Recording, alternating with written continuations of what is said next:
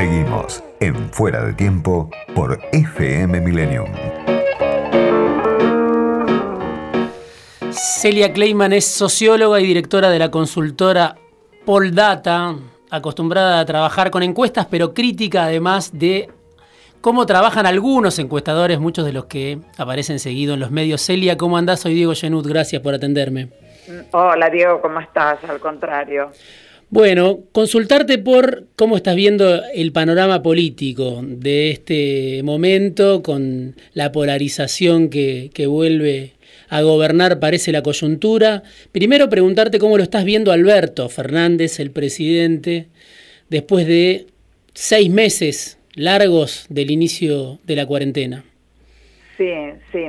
Bueno, el tema con Alberto Fernández es muy particular porque mm, digamos que en un primer momento, cuando se instala esta crisis pandémica que estamos viviendo, lo agarra el presidente prácticamente en lo que uno denominaría la luna de miel, ¿no? De sus primeros 100 días. Sí.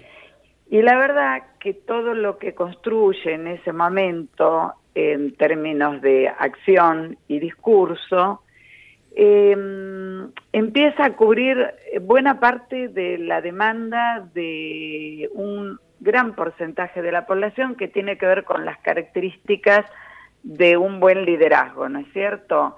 Este, se muestra desde el punto de vista racional como alguien que gestiona bien esa crisis, que se rodea de un buen equipo, lo acompaña con una conducta empática, de contención este, y acompañamiento de la gente, y ahí asistimos realmente a un aumento importante en la imagen del presidente, ¿sí? que llega a valores eh, bastante atípicos para lo que es una gestión presidencial eh, durante esa etapa, ¿no? Ahora parece que quedó años luz eso, ¿no? Claro, y fíjate que no pasó mucho tiempo. Hmm. El punto es que por un lado eh, la sociedad comienza a acostumbrarse a la pandemia, ya lo sanitario pasa de lo extraordinario a algo cotidiano. Si bien genera muchísimos problemas, obviamente, a nivel físico, anímico, económico, la sociedad empieza a familiarizarse con este tema. Y entonces ahí aparecen otros temas o preocupaciones en la cabeza de la gente, fundamentalmente lo económico y también algo que había quedado en suspenso, que es un proyecto de país, hacia dónde vamos. Sí. Eh, esa es presidente. Una materia, no, esa es una materia enorme, ¿no? Y pendiente, yo creo que más que del gobierno, de, la clase dirigente, ¿no? Es una palabra tan, tan ambiciosa que me cuesta hasta pensarlo en este momento cuando hablas de un proyecto de país. Es ambiciosa, pero de alguna manera decodificada en términos más sencillos sería explicar a la sociedad hacia dónde se está yendo y la percepción es que eso no aparece. Totalmente. Por eso yo decía, cuando se empieza a gestionar el tema del coronavirus y estamos todos asustados, eh, en un momento que Alberto Fernández ni siquiera había cumplido los 100 primeros días, bueno, de alguna manera se le perdona que eso quede en suspenso.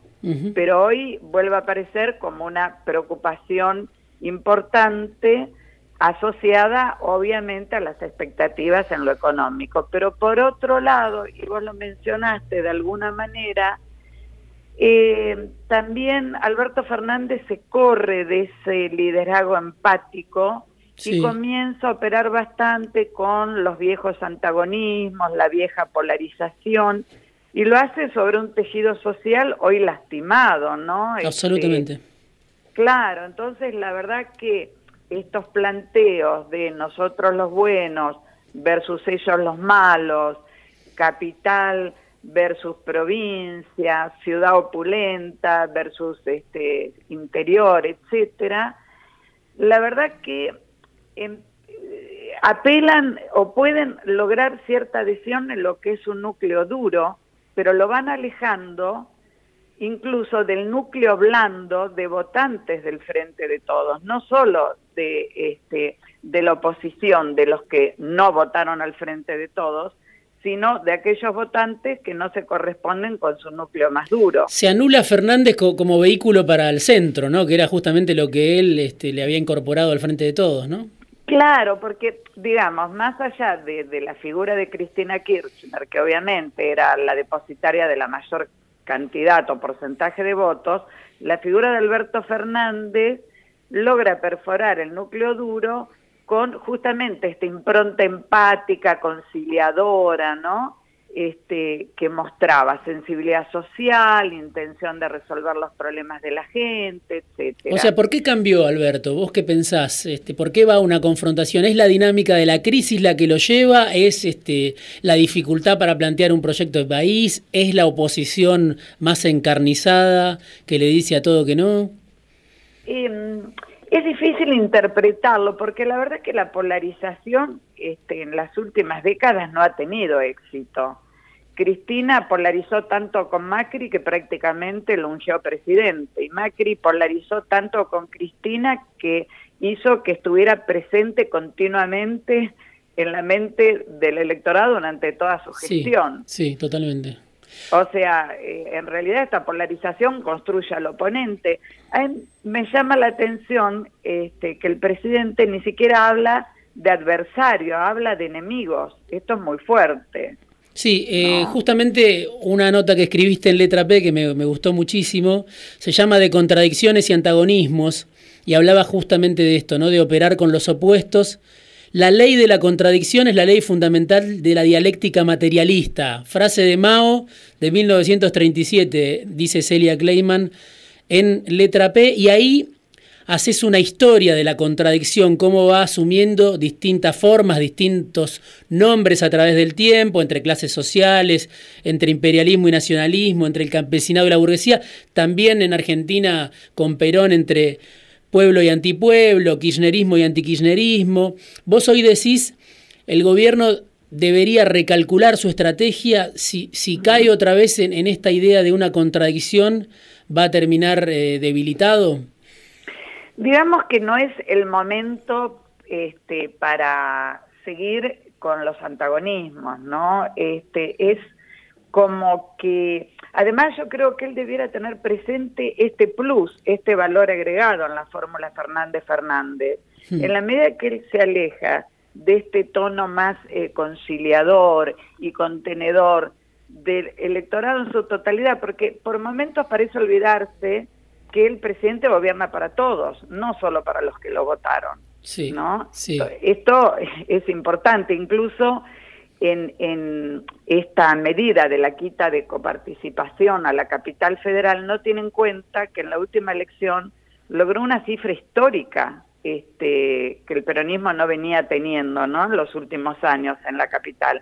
Entonces, la verdad que es difícil interpretar por qué está eh, poniendo esto como eje, por qué nuevamente, bueno, fíjate que se está reflotando mm, a través del jefe de gabinete el clarimiente, de alguna manera, ¿no? se, se vuelve a viejas fórmulas en un contexto absolutamente distinto. Sí, pero, pero Alberto tenía otra lógica al principio y desde, desde el minuto cero, diría yo, un sector fuerte de la oposición, un sector minoritario, pero muy radicalizado de la oposición, le decía todo que no. Hoy parece ese sector de la oposición haber triunfado con su estrategia, ¿no? Arrastrando a Fernández a, ese barro, ¿no?